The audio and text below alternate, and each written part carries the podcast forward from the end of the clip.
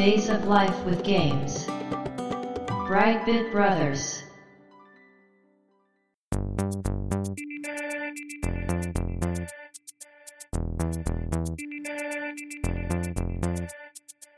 どうも、ワンピー川崎です。どうも、2P 長谷川です。この番組は、かつてゲーム少年だったワンピー川崎と 2P 長谷川の二人が、ゲームにまつわる様々な話題で古きを訪ねて新しきを知る番組です。はい。ということで、ブライトビットブラザーズ、ステージ93です。ありがとうございます。では、今回も、ときめきメモリアル2、3年目3年目。ということでね、安定のうん。3部作ということですけども、はい。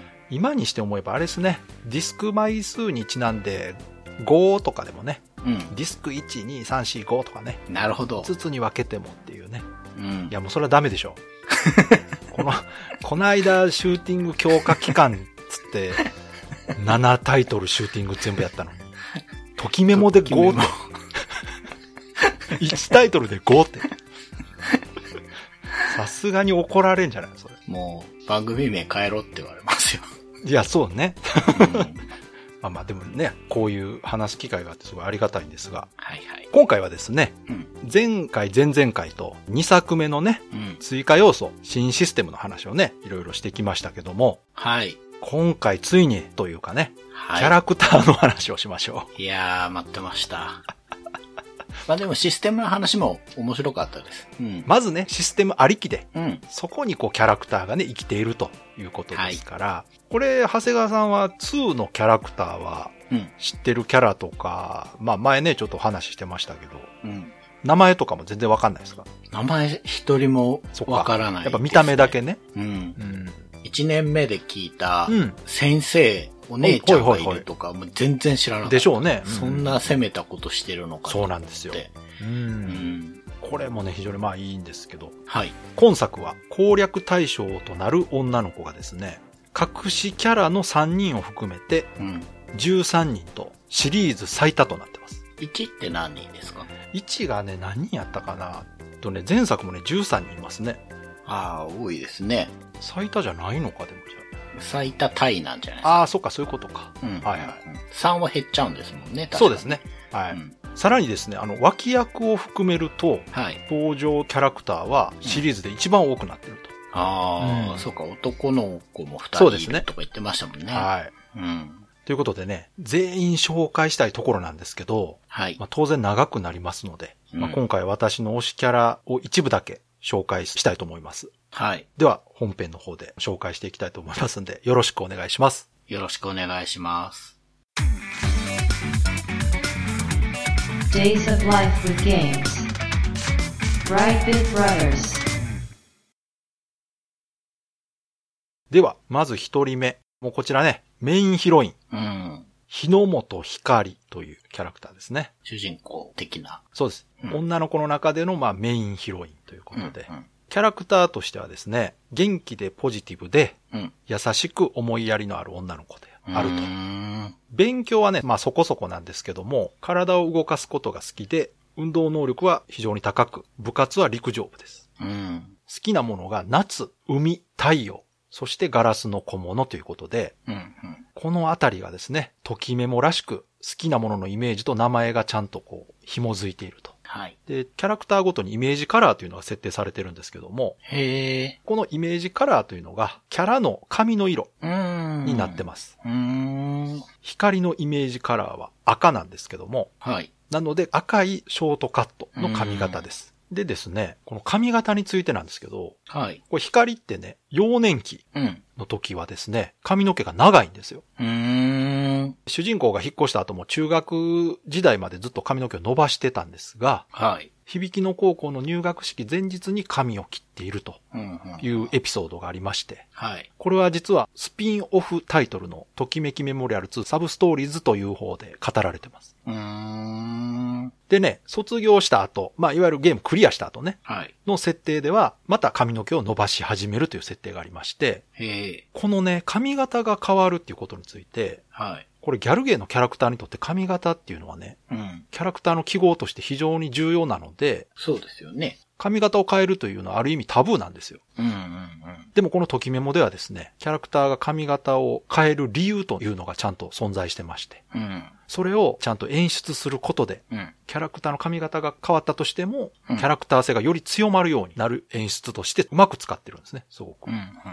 まあ、この女の子のね、やっぱ髪型というのは非常に重要だということで。はい。だからそこら辺も他のギャルゲーとはちょっと違うなと思ったんですけども。うん。はい。で、この光最大の特徴が、主人公と幼馴染であるというところなんですけども、はい。ときメモで幼馴染といえば、うん。前作でメインヒロインだった藤崎しおりと同じなんですけども、はい。はい。まあ、前作のしおりとはうん、全く違うタイプでね、この光が。あっちはね、ちょっとこう、クールな感じそうですねがありますもんね。ところが今回のこの光はですね、最初から主人公のことが好きです。あ、そうなんだ。はい。ええもう幼い時から思いを寄せていたという。ことになってまして、内部パラメーター的にも最初から他の女の子より有効度が高い状態で登場します。へえ。さらにですね、告白されるために必要なパラメーターも、しおりに比べるとだいぶ少ないので、攻略自体もかなり簡単です。あ、じゃあ逆ですね、本当に。そうです。うん。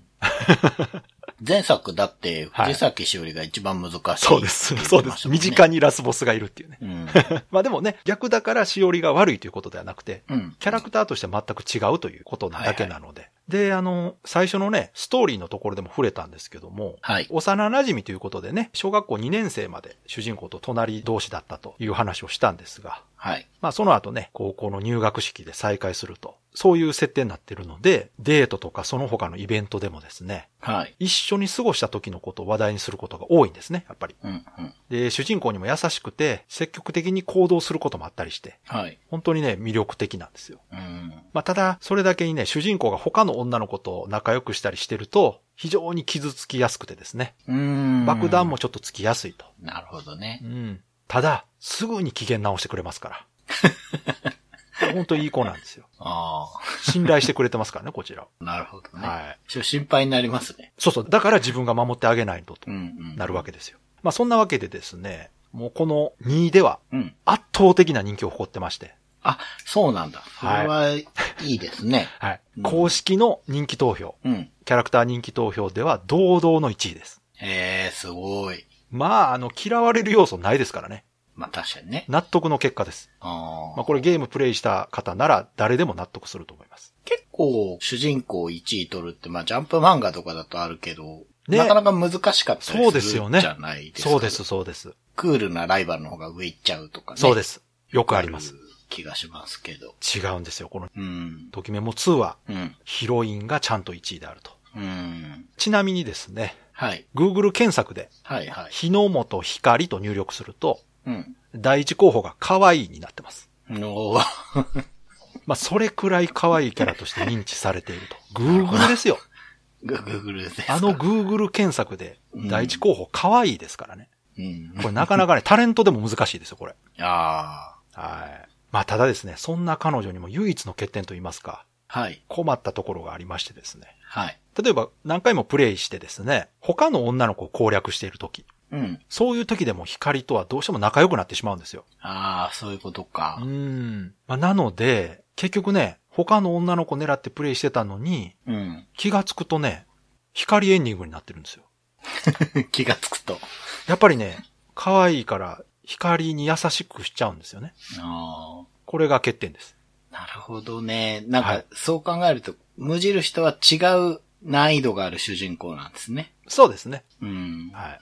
だから、普段も最初から仲いいんで、うん。逆にその、他の女の子狙ってる時に有効度とか好感度下がってきた時に冷たくされた時のダメージがでかいんですよ。ああ。え、なんかなんでそんな冷たいのって。ああ、そうかそうか、今は違うんだとかってね。常にこう仲いいポジションでいるつもりなんで、こっちは。うん。これがね、かなり最初辛かったですね。うん。割り切ってはいるんですけども。うん。うん。やっぱ普段優しい子がすごい冷たかったりすると辛いじゃないですか。てか、ショック。うん。うん。でですね、はい。二人目に紹介するキャラが、はい。みなずきことこというキャラなんですけども、うん。彼女はですね、光の中学時代からの親友で、うん。日本文化をこよなく愛する女の子うん。なんですね。で、これ、なぜ日本文化が好きになったかというと、彼女のお兄さんのせいらしいんですが、うん。お兄さんがね、パンクが好きらしいんですよ。え、じゃあ逆じゃないですか。そうです。うんそのお兄さんの影響で外国のものが大嫌いになって、横文字も嫌いで、コーヒーと辛いものも嫌いという設定になってまして。特にね、カレーは匂いも嗅ぐのも嫌で、甘口でも食べる。ることができないほどなんですけど、うん作ることはできると。この辺がね、うまいんですよ、設定が。料理ができるんですね、ちゃんと。ああ、なるほどね。はい。で、茶道部に所属してまして、はい。ね、この日本文化が好きということでうん分かりやすいですね。で、部室は校長公認で私室として使っていて、冬になるとこたつが設置されます。へえ。また寒いのが苦手なので、学校内でも制服の上にドテラを着ているというキャラです。それ可愛いんすか？大丈夫ですか？まあちょっと変わった子ですけど。うん。でね、実はこの子、見た目がですね、水色のストレートロングヘアという。あ、覚えあるな。ああれでしょ？オールバックっぽい。そうですおでこ出てる子でしょ？そうです。ああ、あれがそうなんだ。そうなんです。あれが対になる子なんですね。そうなんです。でね、この子、まず髪の色がね、水色というところと、オールバックというので、ちょっとこう気が強く見えるとうん。いうことで、うん。外見だけではなくですね、実はこう言動もですね、結構きついこと言う子なんですよ。あそうなんですか。サバサバしてる感じ。サバサバというよりは、うん。仲良くない人に対しては結構きつい物言いをするへということで、かなりね、まあ冷たい性格と思われがちなんですよね。ーうん。なんですけど、本当は親友思いで心優しい性格なんです。うーん。なので、今作でいうところのツンデレキャラなんですね、これ。ああ、なるほど。うん。なるほどね。でね、私は好きなキャラなんですけども、はい。まあこういう見た目とかキャラクターというかね、言動のせいで、うん。公式の人気投票でね、13人中10位なんですよね。低い。そう、低いんです。やっぱりね、こういうツンデレキャラというかですね、まあ光の対比としてどうしても出てきてしまうので、うん余計にね、評価が下がってしまってるんじゃないかなと思うんですけど、うん、うん、これね、一度でもね、このコトコでクリアするとね、そのイメージは絶対変わると思うんですけどうん。、ああ、そうか。はい。まあ確かに。これね、クリアしてない人が入れてるんちゃうかな。そうですね。それはうん絶対あっても全然おかしくないですもんね。そうそういうケースはね。はい。で、光に関してはクリアしてない人でも評価が高い子だと思うんで、うん。うん光とね、親友ということで、特にですね、その光のことになるとですね、より一層きつくなってしまうわけですよ。うーん。だから、主人公が光と仲良くなってくるとですね、はい。光のことを気にしだしてですね、うん。光のこと泣かしたら承知しないわよ、みたいなことをよく言ってくるわけですよ。なるほど、なるほど。うん。女友達としてね、うん。大切にしていると。うん。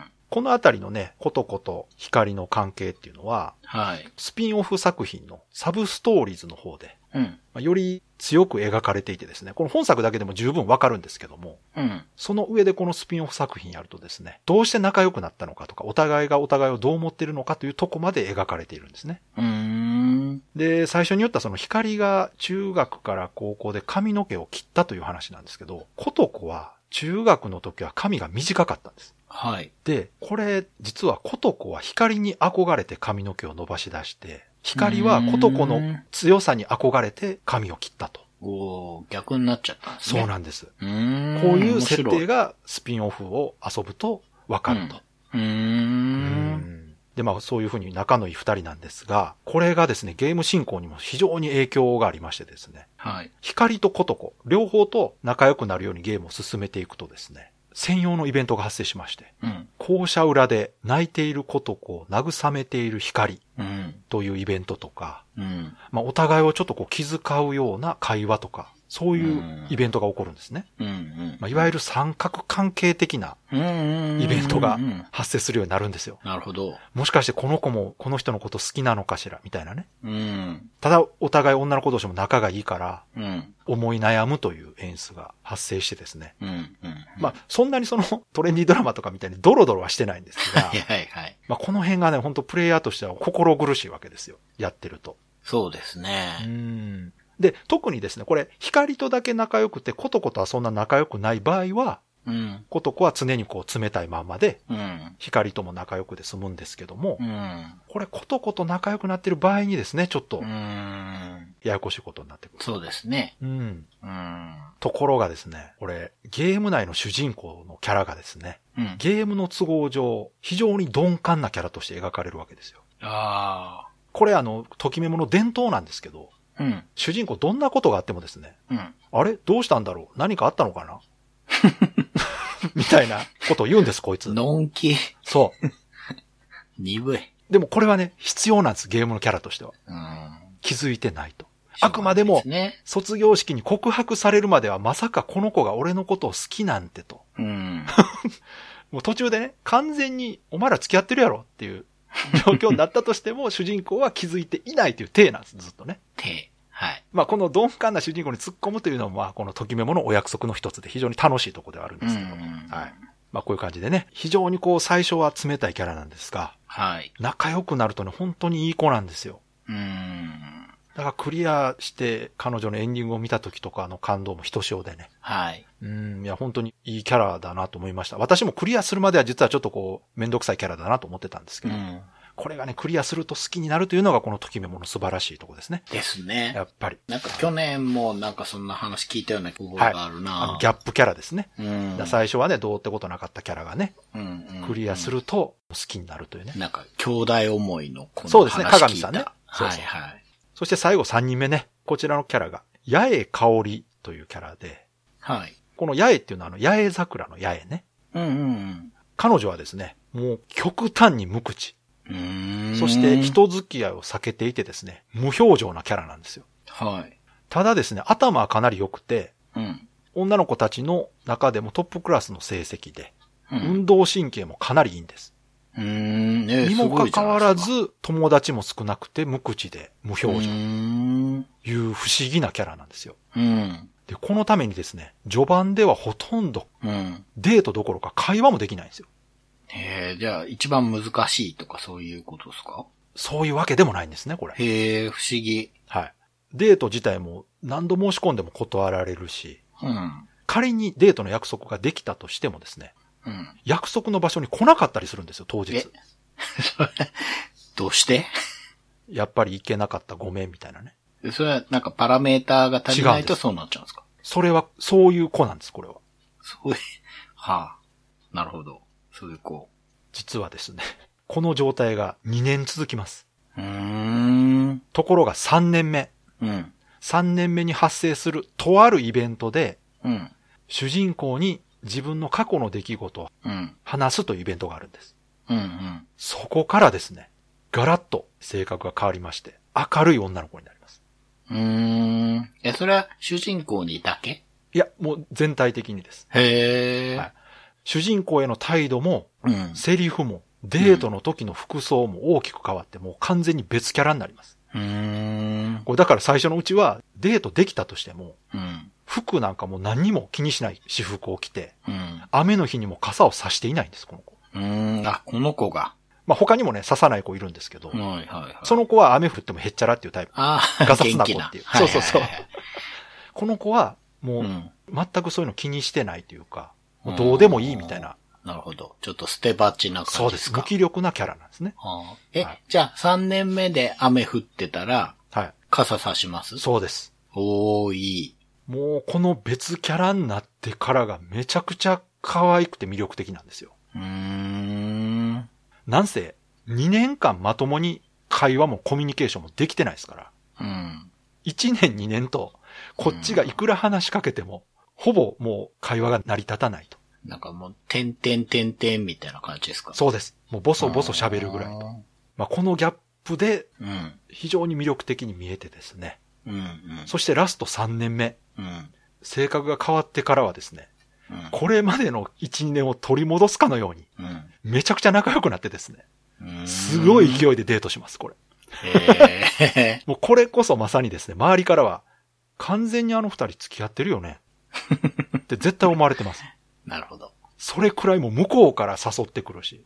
うーん。ただまあ、ときメモはね、うん。クリア条件満たしたときめき状態になってる場合だと、まあ、どのキャラでも絶対付き合ってるって言われるようなね、うんうん。仲になってるんですけども。ただですね、この八重さん、仲良くならなかった場合ね、はい、はい。最終的に自主退学してしまいます。えー、ゲームの途中で3年目に。そう。それ、はいもしかして消息不明になる子。そうです。ああ。はい。彼女が退学した場合のエンディングでは、うん。長谷川さんがね、今言ったみたいに、うん。八重さんは進路不明になっうーん。で、逆にまあ退学していなかった場合、うんうん。彼女でクリアせずに退学していなかった場合は、うん。まあ背が高くスタイルもいいのでモデルになってたり、うん。まあ運動神経を活かしてバレーボールのプロ選手になるという進路もあります。なるほど。まあだから愛想は悪かったけれども、あ内部的には前向きにはなっていたということで、主人公のおかげで進路が変わっているとうん。いうのがこのエンディングでわかるわけ。そうか。へえ。で、まあ、この気になるとあるイベントという、うん。ここですよね。はい。まあこれネタバレになるんで、聞きたくない方は飛ばしていただいた方がいいかなと思うんですが、はいはい。そうですね。はい。まあこれがですね、八重さんの過去についてね、うん。語るイベントになってるんですが、うん。実は彼女はですね、かつて有名な名門高校のバレー部に所属していたんですよ。うん。だから、きらめき高校の生徒じゃないんです、もともと。え、でも年齢的にも上ってこと？それがですね、うん。ある事件によってうん。人間不死になってしまいまして、うん。前の高校を自主退学した後、響きの高校に再入学しているんですね。なの、で、同学年なんですけど、うん。主人公より一歳年上なんです。うーん。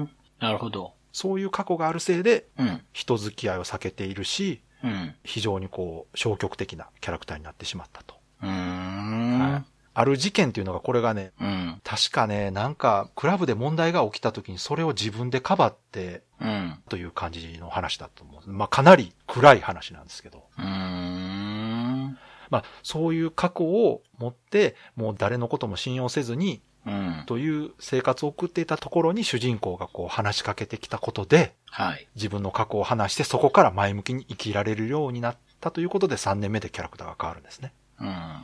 でですね、この八重さんは、ときメモ2において、はい。最も人気が高いキャラクターの一人で、ほう。公式人気投票では2位になっています。ああ、すごい。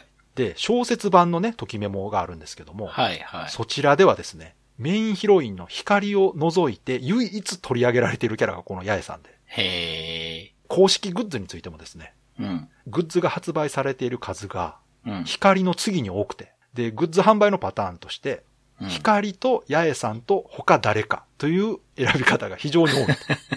すごい。前列だ。うーん。そうなんで、この人気の高さっていうのはやっぱり長い時間をかけて交流することでね、感情移入がすごく強くなっていってですね、うんうんその、プレイヤーと触れ合うことで辛い過去を乗り越えて前向きになろうと決心した彼女を応援したいとうん。いう気持ちにプレイヤーがなるからこそ、これだけ人気があるんじゃないかなということで、もう私もまんまとそれでね、好きになったキャラなんですけども、じゃあ結構、ちゃんとクリアまで持ってってる人が多いんですかね。だと思います。うん。なんせ本当に最初に何にも話にならないんで、うん。気にはなるんですよ、やっぱずっと。なるほど、なるほど。で、見た目はもちろん可愛いですしね。うんうん。うん。ちなみに、うん。何色がカラーなんですか？イメージカラーはピンクです。ああ、ピンク。で、これはですね、八重桜のイメージですね。ああ、なるほど。はい。ほで、バレーボール部でね、ーうん。身長もね、170近くありまして、すごくこう、スラッとした美人の人なんです。で、やっぱりその、過去のこと知らなくてもちょっとお姉さんっぽいんですよ、やっぱり。うーん、ああ、うんそうか。ちょっとしっかりしてる感じ。一歳上なのかそうなん、です。デザインにもちょっと入ってそうなんでるんですすね。はい。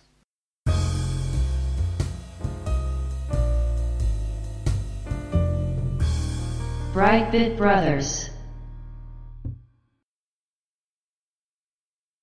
で、次がですね、はい。このキャラクターと関係する大きなときメモの魅力としてですね、はい。キャラクターソングというのがあるんですね。うんうんうんうん。これがですね、前のときメモの話の時にも絶対したかった話なんですけど、うん。今回、やっと話ができるということで。はい。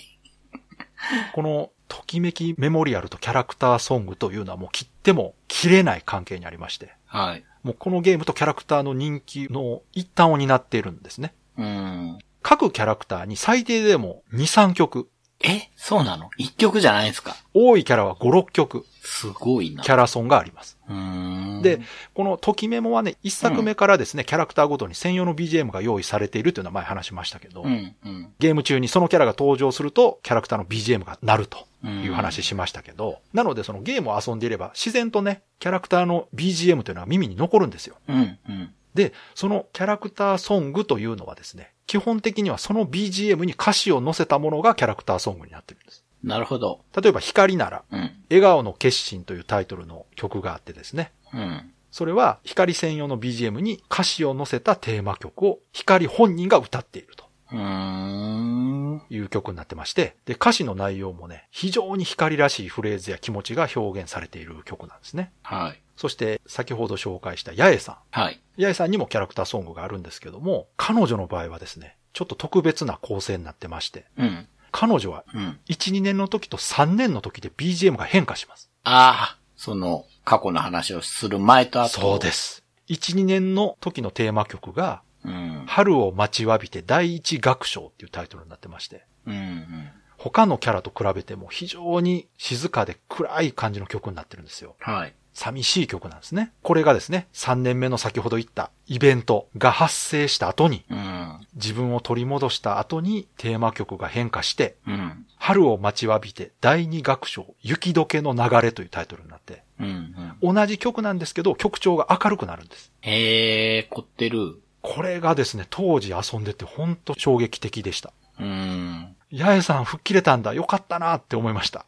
鳥肌立ちそう。いや本当にもそれでね。立ちポーズも変わるわけです。へえ。その、とあるイベントが発生した後っていうのは、もうときめき状態なんです、一気に。うん。もうずっと主人公のことは気になってたけど、そこで吹っ切れて仲良くなっていくという展開なので。うん。なんか、もう、2番目に紹介された青い髪の子のこと忘れ始めました。いやいや、でも、みなずきさんもいいんですよ。うん。うん。あの子もね、非常にいいキャラなんですけど、うんこの八重さん、まあそれはね、キャラ人気投票ナンバーワン、ナンバーツーですからう。ん。いや、だってなんか、うん。すごく手が込んだ作りになってるじゃないですか。まあね、でもね、ゲームキャラとしてはやっぱこの2年間うん。イベントがほぼないというのはだいぶ賭けだなと思って。そうですよね。うん。それはそうだけど、やっぱり、スタンダードでも10人いるっていう幅だから、そうですやれますね、そうです。その中の一人としてね。うん。これ3人しかいないとかです。そうですやったらもう、そうです。ちょっとどうかなっうことですね。ていう。はい。うん。でもね、本当にこの3年目以降がすごく充実したキャラクターになってまして、はいはいはそしてこの八重さんのい。うん。キャラクターソングね、はい。こちらタイトルが王樹のささやきという、桜の木と書いて王樹と読むんですけど、うん。これはだからその、さっき言った春を待ちわびてに歌詞がついた曲なんですけども、これがですね、曲としては珍しく3番構成になってる楽曲になってるんですね。普通の曲って2番構成なんですよ。そうですね。うん3番って昔のアニソンみたいです。そうなんです。で、これがどういうことかというとですね、八重さんが段階を踏んでうん。明るくなっていくなというの。をキャラソンでも表してるわけです。なるほど。一番目のだから歌詞が、うん主人公と巡り合う前の心情をですね、うん歌っていて、うん。凍えるとか影とか一人とか、寂しい暗い単語を使って、うん不安や孤独を強調した歌詞になってるんですが、うん。2番になると曲調がちょっとアップテンポになって、うん。主人公に出会ったことで変われるかもしれないという心情になってですね。うん。3番からさらに曲調が盛り上がって、うん。歌詞としても春とか笑い合う二人、ずっと信じていいですかっていうポジティブな歌詞になっていくという構成になっていてですね。うん。もう完全にゲーム内容とシンクロしてるんですよ。うん。で、これが本当に素晴らしくてですね。はい。しかも、この歌詞を八重さん本人が歌っていると。ここがキャラソンの素晴らしいところでですね。確かに。うん。この、やっぱりキャラクターソングの完成度の高さというのが、ときめきメモリアルというコンテンツの重要な要素の一つで、はい成功要因の一つだというのはもう間違いないと思います。これ、ゲームプレイ中に聞けるんですか？聞けません。ゲームプレイ中は BGM のみです。じゃあ、後から、はい。こう CD 買ったりして聞く。ボーカルコレクションっていう感じで、全キャラのキャラソンが入ったアルバムが出てます。うーん。この他にですね、ゲーム中では全く使われていないオリジナルのキャラソンもあります。はい。まあ、さっき言ったみたいに一人で2、3曲あるって言いましたうんから、うんただそういう曲でもですね、うん。うん。歌詞の内容はちゃんとそのゲームキャラクターに沿っていて、うんうん。プレイヤーが気になり始めた頃の気持ちだったり、うん。仲良くなってからの日常だったり、うん。ゲームをクリアした後のね、うん。付き合うことになった後、告白した後に振り返る二人の思い出だったり、うん。そのゲームをプレイしていると共感できる内容になっててですね、はい。ゲームのキャラソンとしての完成度が非常に高いです。うん。それはやっぱりその、アニメや実写映画の原作愛ある映像化がね、ファンに支持されるように、うんうん。まずゲームがあって、うん。キャラクターがいて、そして歌があるとうん。いうところをやっぱ大切にしている結果だと思うんですよね、これは。なるほど。うん。うん。だからゲームや映画のサントラってね、聴いてるとその音楽がこうかかっていた時のシチュエーションを思い出したりするじゃないですか。うんうん。なのでこのときメモもですね、BGM だけで強烈に印象が残って、はい。そこに歌詞がついているということで、キャラソンはさらに強烈な印象として、女の子との思い出が蘇るんですね。うん。そし、て、キャラソンを聞くとまたプレイしたくなると。はいはいで、これが全キャラクターにキャラソンがあって、はい。うん。それぞれ担当の声優さん本人が歌っているということで、うん。まあこの、当然ながらその歌が得意な声優さんもいれば、まあそうですね。まあまあ苦手なね、声優さんもいらっしゃるんですけども、うん。結果まあキャラごとにちょっとこう、歌唱力に差が生まれてしまうんですね。うん。ただですね、このこと自体もですね、ゲーム内容に沿った歌詞とキャライメージに合ったメロディーを本人が歌っていると考えるとですね、うん。この女の子は歌が得意じゃないんだなと。うん。それなのに自分との思い出や気持ちを一生懸命歌ってくれているんだと思えて、うん。それすら可愛らしく愛おしく魅力的に感じられるんです。はあ。まあ、こう感じられるのはですね、うん。やっぱりキャラクターソングとしての完成度がいかに高いかということの証明だと思うんですけども、うん。うん。た、だ、ゲームを遊んだことない人がこの歌だけを聞くと、うん。まあそれは恥ずかしいし、まあまあ上手じゃないなと感じるかもしれないですが、それはですね、うん。女の子が好きな彼のために作ったプライベートソングを知らない人が聴いているっていうことと同じだと思ってください。はい。当然の感情ですよね。恥ずかしいのもね。うん。さあそうだ。そういうことなんですよ。まあ、やっぱゲームがすごいよくできてるからってことですよね。そうですその、ゲーム体験がすすごく良かったから、その派生品がうん、なんかすごく響くってことですもんね。そうですそれはやってないから、恥ずかしいっていうのは、うんピンとこないっていうのはむしろすごく正しい。正しいですよね。うん。だから言ったみたいに、全く知らないカップルの女の子が彼氏のために作った歌聞いて、うん恥ずかしくないわけないじゃないですか。うん、うん。そこなんですよ。うん。だからこの感情はね、当然なんです。うん。だから、クリアしたプレイヤーが聞くと、もうたまらなく愛おしいとうん。いうことでですね。まあ、これが各キャラクター個人のね、はい。曲になるんですが、まあ、ときめきメモリアルといえばですね、はい。オープニング曲、エンディング曲というはいはいはい。ね、有名な曲があるんですけども、はい。前作のね、オープニングテーマ曲、ときめきというタイトルなんですが、はい。これに関してはもうゲームを知らない人でもイントロ知ってるぐらい有名な名曲ですけどもね。うん知ってた。ね、長谷川さんでも知ってますからね知っ。てた。はい。で、今回のね、ときメモ2のオープニング曲はですね、知名度ではちょっと劣るかもしれませんけども、はい。ときめきメモリアル2というイメージを十人分に表した名曲です。これは誰が歌ってるんですか？これはですね、メインヒロインのうん。光が歌っています。ああ、そうなんだ。みんなでじゃないんですね。はい。ちなみに前作のうん。オープニングテーマは、しおりが歌ってました。うーん。なのでるほど、今作はメインヒロインの光が歌っていると。はい。で、タイトルは勇気の神様というタイトルでですね、はい。告白する勇気をください、神様といううーん内容になってますうん。非常にね、このゲームを表した名曲です。うん。そしてエンディング。はい。こちらもね、前作もしおりが歌って、二人の時というね、うん。名曲があったんですけども、今作では光が歌うあなたに会えてといううん。曲がありまして、こちらね、ファルコムとイースの回で話した米光亮さんが 編曲していたということで、ちょっと驚いたんですが、まあ、作曲はメタルユキさんですね、これずっとはい。そうですシリーズね。引き続いた。うん。で、このエンディングはですね、曲調はバラードで、告白後のエンディングからの余韻を感じられる名曲になっています。うん。で、オープニングテーマは明るくアップテンポで、エンディングはしっとりバラードっていうのは、前作と同じイメージを受け継いでます。ちなみに、隠しキャラクターでエンディングを迎えた場合は、はい。ボーカルがなくなったインストゥルメンタルがかかります。うーん。それはなんでなんですか？やっぱりメインキャラじゃないからじゃないですかね。うんん。ちょっとね、隠しキャラクターっていうのが特別なんですよ、今回。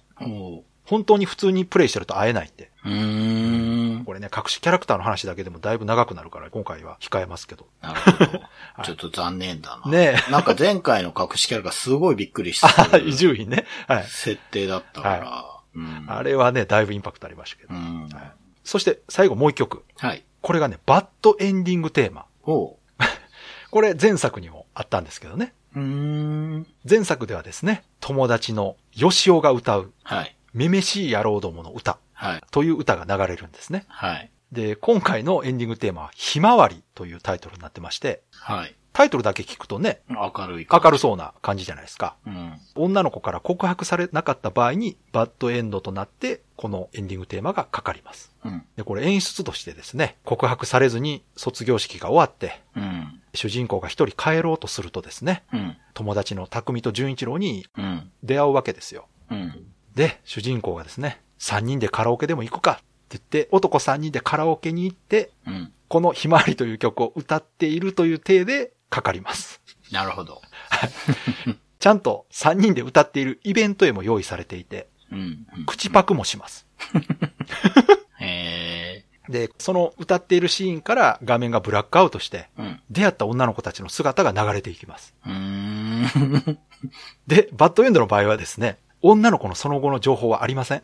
ああ、そうなんだ。はい。女の子の立ち姿が左右に流れていくだけとなってます。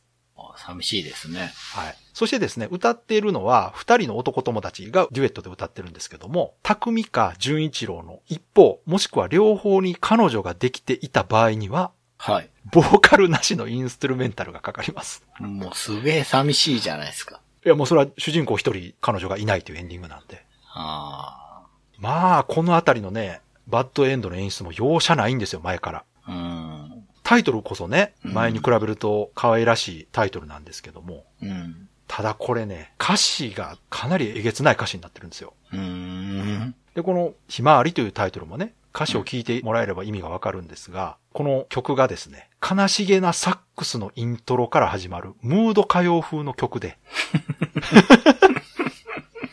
もうこれ聞いていただいたらすぐわかると思いますけど、うん。まず歌詞がですね、愛の儚さが身に染みると、浮世に背を向け一人歩く。はあ。黄昏時沈みかけた赤い光が濡れた目に眩しい。俺はひまわりで、お前は太陽。ずっとずっと見つめているさ。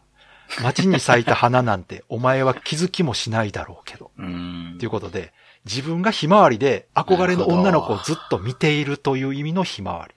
なるほど。はい。で、サビが非常によくできてまして、はい。今夜も卒業アルバム、胸に眠りにつく。あの頃と 何一つ変わらないお前に夢で会うために。っていう、寂しすぎる。あの、後悔しまくりで未練タラタラなのが伝わってきますよね。うん。そんなバッドエンドの悲しい気持ちをえぐってくるような素晴らしい歌詞になっています。うん。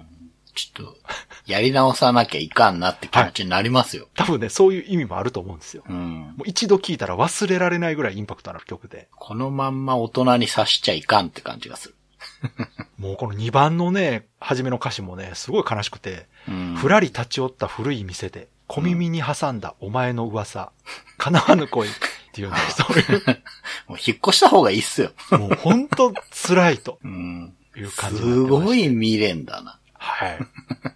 まあ、という感じでね、こういうところにも手を抜かずね、はい。作り込んでいるというところで、曲に対してのその、クオリティも非常に高いという感じになってるんですけども。なるほどはい。でね、まあ、総評としてはですね、はい。開発に4年かかってると言いましたけども、はい。もうそれも納得の内容でですね、うん。うんシリーズトップクラスのボリュームで、うん。やっぱりシリーズ最高傑作というファンが多いんですよね。なるほどね。はい。うん。で、ゲームシステム自体一作目と変わらないんですが、それは決してネガティブな要素ではなくてですね、うん。やっぱり学園生活恋愛シミュレーションという基本部分が確立されているからなんですよ。そうですね。うん。うん。だから、格闘ゲームの基本的なゲームシステムが変わらないっていうのと同じなんですね。そりゃそうだ。そら、ね、ずっとレバー6ボタンでいいっす。そうなんです。そういうことなんです。だから。うん。うん。なので、まあ、ときメモのね、大ヒット以降、ギャルゲーのジャンルに恋愛シミュレーションというものが確立されて、うん。プレイステーションだけでも本当にたくさんのね、うん。似たようなタイトルが発売されたんですよ。はい。で、私もね、結構遊びました。うん。やっぱりときメモが楽しかったので。うん。うん。うん。ただですね、やっぱりこう、ときメモのような物量とクオリティで仕上げるということ自体が非常に難しいわけですよ。そうですね。当然ながらう。ん。なので、まあ表面上ときメモのようなゲームというものが、やはりどうしても多かったと。うん。ただ、その中にもですね、ときメモを元にしつつもですね、はい。ちゃんとオリジナル要素を加えることによって、うん。うん。ときメモとは違うものとして成立させた恋愛シミュレーションゲームもやっぱ現れてくるわけですね。うん。うん。うん。その中の代表の一つが、うん。うん。まあ、トゥルーラブストーリーというゲームなんですけど、はいはいはい。まあ、このゲームもね、いつか紹介したいなと思ってます。はい。はい。まあ、なのでね、やはりその、ときめきメモリアルというゲームはですね、うん。落ち物パズルにおけるテトリス、うん。国産 RPG におけるドラクエ、うん。2D 格闘ゲームにおけるスト2、3D 格闘ゲームにおけるバーチャファイターうん。という風にですね、恋愛シミュレーションというジャンルではもう間違いなくパイオニアと言えると思います。うん。で、シリーズとしてはね、2009年に PSP で発売された4を最後にはい。新作が発売されていないという状況なんですけども、うん。その一方で女性向けとして作られたときめきメモリアルガールズサイドシリーズはですね、はい。今でも続いていて、そうですよね。はい最近新作出ましたもんね。そうなんです。昨年のね、2021年の10月にシリーズ最新作であるときめきメモリアルガールズサイドフォースハートといううん。ものが発売されてます。こちらもですね、前作の3から11年ぶりの発売ということで、ああ、そんなに経ったか。は発表時にはやっぱりファンがね、大騒ぎしてました。ねうんもう出ないと思ってたもの。そうです、そうです。うん。そしてですね、発表後も非常に評判が良くてですね、うん、うん。ボリュームも過去最高ではないかと言われるぐらい充実しているようで、はい。ほんと羨ましい限りです。そうですね。はい。もう、個人的には男性向けのときメモシリーズの復活を強く望んでおります。うん。本当なんとかならないかなと。ね。はい。なんかもったいないですね。2の話を3回にわたって聞いて、はい。本当にもったいないな。単純に2をね、うん。ディスクを分割しないで、そうそう。リメイクするだけでも、そうなんですよぜ全然いいじゃないですか。一枚組で出すだけでもいいんじゃないかなと思うんですけど。で、途中で言ったけど、うん。そのまんま、うんワンのキャラクターでもう一回作るっていうのうんも喜ばれるだそうろうし。ですね。最近ね、その HD リメイクとかね、うんうんうんいろんなパターンありますから、ね、可能であればリメイクと言わず新作も。出してほしいところであるんですけどうね。んうん、まあ、期待ししてます、ずっと。はい。はい。Days of Life with Games. Brightbit Brothers. ということでそろそろエンディングなんですけども、はい。長谷川さんのレトロゲームプレイレポートの方、いかがでしょうか？はい。メタルマックスをやってるんですけれども、うん。前回、そうそう、仲間がね、ミッキーが仲間になって、そうですね戦車と徒歩の二人旅ですけれども、うんまあ、目的が見つからないので、賞金首を探してるんですが、はい。ちょっとね、絵がないと伝えづらいんですけど、まあ、東方向にでっかい橋があって、うん。まあ、でっかい、長い橋か。うんで、その先に行ったら工場地帯があったんですよ。うん。で、ちょっと敵が硬いから、うん。まあ、橋渡る前のエリアでもうちょっとレベル上げようかなと思って戻ろうとしたら、うん。その途中でその賞金首のドスピラニアスっていうのが出てきちゃって、はいはやっぱ強いんですよね。い。うん。で、まあちょっと危ないところで逃げたんですけど、うん。でこれレベルアップしなきゃなってことで、まあちょっとレベル上げてからまた工場地帯に行って散策してたらですね、うん。工場のビルがあって、その一番上に社長さんがいるんですけど、はいなんかガーデニングが趣味みたいで。でも途中にね、3階にいるのかな、?2 階あたりに、うん。戦車っていうか、うん。砲座がついてるバギーみたいなやつうん。うん。が飾ってあるんですよ。うん。で、社長に話しかけたら、うん。何、戦車が欲しいのかみたいな、なるんですよ。うん。別にそんなこと言った覚えはないんだけど、まあそういう話をどうもしたらしくて、うん。で、じゃあ、花に聞いてみようっつって、うん。あげる、あげないって花占いを始めてですね。あげるになりまして。独特やな。うんで、まあ、あの、俺の青春が詰まったこのワイルドバギー大事にしてくれよってことで、うん。もらいました。へえ、でも、バギーってことは、戦車より防御力低そうですね。そうなんですよね。うん。で、名前が付けれるということで、今回は長谷川にしたんですけど。まあ、あと何台手に入るのかわからないですけど、はまあ、また次が手に入ったらまた考えなきゃいけないんですが、うん。まあ、とりあえず長谷川ということで、ミッキーには長谷川に乗ってもらって、川崎号には、まあ、BB が乗ってるわけですけど、このね、バギーの方は、正確には戦車じゃないから、手法がないんですよ。あで、複法ってのあ、がつ。いてて、で、ガトリング積んでるんですが、うん手法と複法の違いを言うとですね、うんうん。手法っていうのは有限なんですね。だああ、なるほど。弾薬を買わなきゃいけないんですよ、なくなったら。うんうんうんただし、いろんなもんが売ってるんですよ。うーん。買ったことないですけど。なるほど、なるほど。ただもったいないなと思ってあんま使ってなかったんですけど、うん。だから、その戦闘の時にうん、乗り降りができるので、うん弱い敵だったら戦車からわざと降りて戦う、うん。みたいなことで。で弾をこう節約してたんですよね。うん。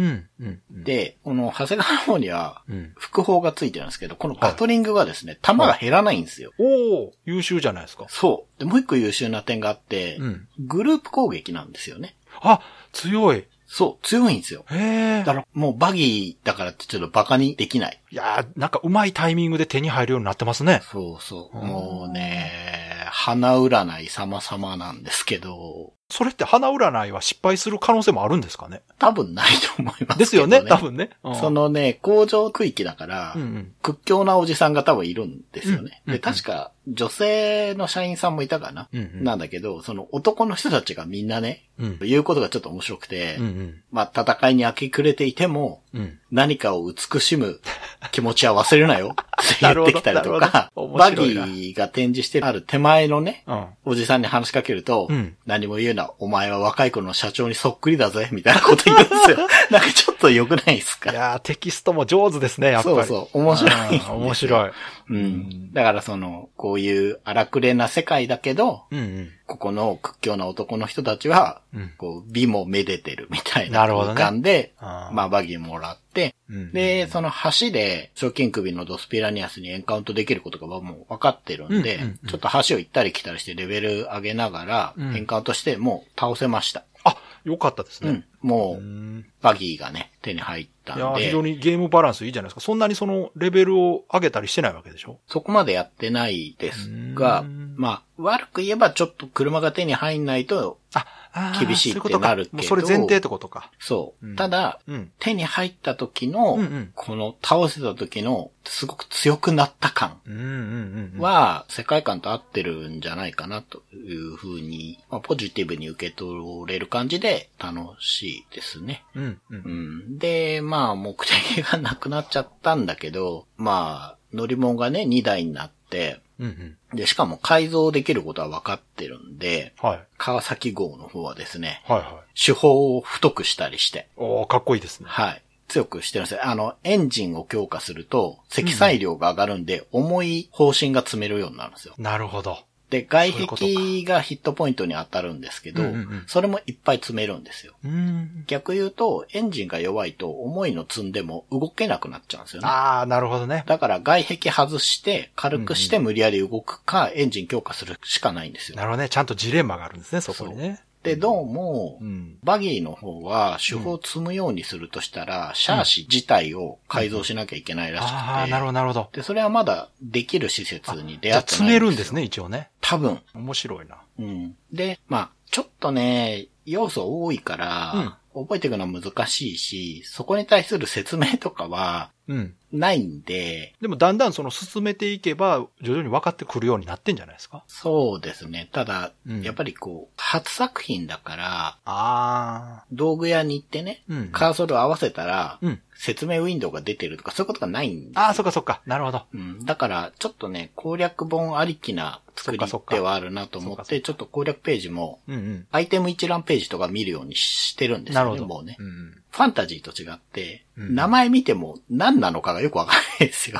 確かに。確かにね。特に、あの人間の防具とか武器とかは、あーそちょっと名前だけじゃよくわかんないのが。そうっすよね。はい。で、まあ、強くしたいし、お金も稼ぎたいんで、うろついてたら、うんうん上の方に、うんなんか移動してると砲撃されるエリアってのがあって、は急にフィールド上になんか爆発が起きるんですよね。迫撃砲ってこと？そう、多分そう。うんっ。て思って、なんかこう、避けながら、避けらんないんですけど、うん運だと思うんですけど、うん奥まで行ったら、なんかでっかいね、うん。砲座みたいのが2本あるのにエンカウントして、うんうんうん。だから中ボス的なやつ。ええうん。でもう一回これやられちゃったんですけど、はい。ちょっとね、うん。まあ、はしょりますけど、復活させて、うんちょっとこのゲーム、復活のさせ方とかの制約は独特なんで、うん。で、多分この先死ぬことがまたあると思うんで、その時また話しますけど、あはいはい。こいつが倒せなくて、はいはめっちゃ強いんですよ、硬くて。へで、どうしたもんかい。なレベル上げですかじゃあ。はい、ちょっとしてたんだけど、うん。砲弾変えるっつったじゃないですか。ああ、はいはい。その中に強い弾があるんじゃないかな。なるほどねいろいろ買ってみて、はい。鉄鋼弾っていうのがあるんですよ。出た。これ絶対強いじゃないですあか。絶対強い。で、お金はね、うん。戦車改造しない限りはそんなに困らないです、このゲーム割と緩いんですあよ。結構余裕あるんですね。はい。だから、いろいろ試しで買って、うんうん。積んでって、ガス弾とかもあるんだけど、それはちょっと買えなくて、うんうん買える強いやつが鉄鋼弾だったから。いいじゃないですか。効きそうん。それ言ったら、う。うん。それで撃ったら、なんかパーツみたいのが先に壊れて、ああ、そなるほどっ。から結構ダメージが通るようになそういうことかって、外装を剥がすんやな、一旦そう。だから再戦して、なんとかかんとか倒して、うん。で、この新しい大陸に繋がってるみたいなんで。だから関所みたいになってたんですよ、そこがね。何のために誰が設置してるのかよくわかんない。なるほどで、この先、うんなんかでっかいボスとかがいるかもしれないですけど、おちょっと奥のエリアに行けるので、うん。まあそこまで進行したってとこですね。あら、ちょっとなんか物語が始まりそうな予感がしますね。そうですね。で、うんちょっと話してないんですけど、他にもちっちゃいうん。物探しシナリオとか、ああ、そういうのなるほど。も、ろついてる間にクリアとかあを一応サしてるブイベントがあるんですね、けどちゃんとね。ありますあります。うんなんか、ちょっと、結婚指輪をなくした人がいて、なんかその人の荒れてる畑をうん、開墾を手伝ってあげたら見つけて、みたいなのいかにもやな。で。そういうのとか、へちっちゃい話も散りばめられて、多分ね、うんスルーしちゃってるやつもあると思いまえ。うんうんすね。うんうん。じゃあ結構たくさん用意されてるんでだとすね。思いますね。うんうん面白いですよね。うん、うん。オープンワールドっぽい感じがするな。はいええいや、なんかこう、本当にバランスよくお話が進んでる感じがしますね。そうですね。うんはい。ういん。や、これでも、このまま順調に盛り上がっていったら、また一本ね、メインタイトルとして喋ってもいいかもしれないですけど。そうですね、そう。ううんん。まあ、シリーズもいっぱいあるので、まうんあ、これはこれで最後までやって、あなるほどねまあ、いつかシリーズで話すっていうのも確かにありかも。長谷川さんがどれか。話したいのがあればね。うん、うん、う。うんん。わかりました。では、いつもの告知お願いします。はい。ブライトビットブラザーズでは番組に対するご意見、ご感想、あなたのゲームの思い出やゲームにまつわるエピソードなどお便りお待ちしています。ホームページ右側のメールフォームや番組のツイッターアカウントへの DM などでお送りください。ツイートの場合は、ハッシュタグ BB ブロス。BB がアルファベット、ブロスがカタカナをつけていただけると見つけやすくてとても助かります。よかったら番組ツイッターアカウントフォローしてください。よろしくお願いします。よろしくお願いします。ということで、今回は、ときめきメモリアル2、3年目はいという。ことでね、うん。3回に分けて、うんときめきメモリアル2についての魅力を話させていただきましたけども。はい。いや、本当私ね、個人的には非常に楽しい回なんですけども。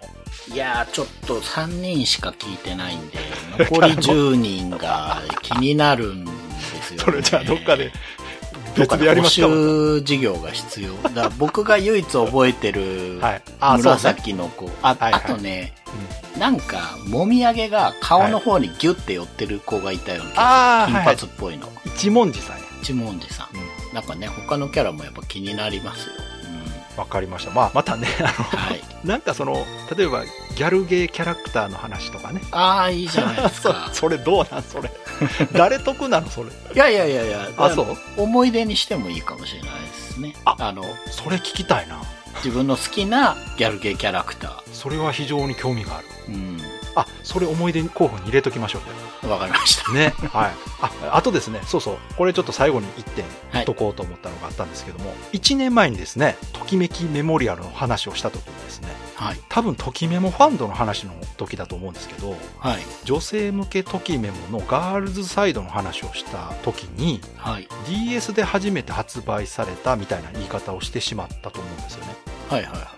これ間違いで、はい。正確には2002年6月20日にプレステ2で発売されたのが最初です。あ、そうなんですね。PS2 があったんですね。そうなんです。それが最初。で、そのうん後、2007年3月15日に DS に移植されてます。うん、うん、うん、うん。うんこれね、私、編集の時にも気づかなくて、あ私の妻から突っ込まれたので、ここで訂正しておきます。あ。はい。はい。大事。大事で大事すよ、ね。大事はい。プレステ2だよと。いやでも GS ははい。移植も盛んな気がしますね。そうです。やっぱり女性向け携帯機で遊ばれる方が多いからそうなんですよね。乙女芸はね、多くはもうほぼ携帯機で発売されてますから。だから今もうスイッチ一択です。乙女芸は。そうですね。はい。うんまあ、ということでですね、はい。今回3回に分けて話しましたけども、いかがだったでしょうか？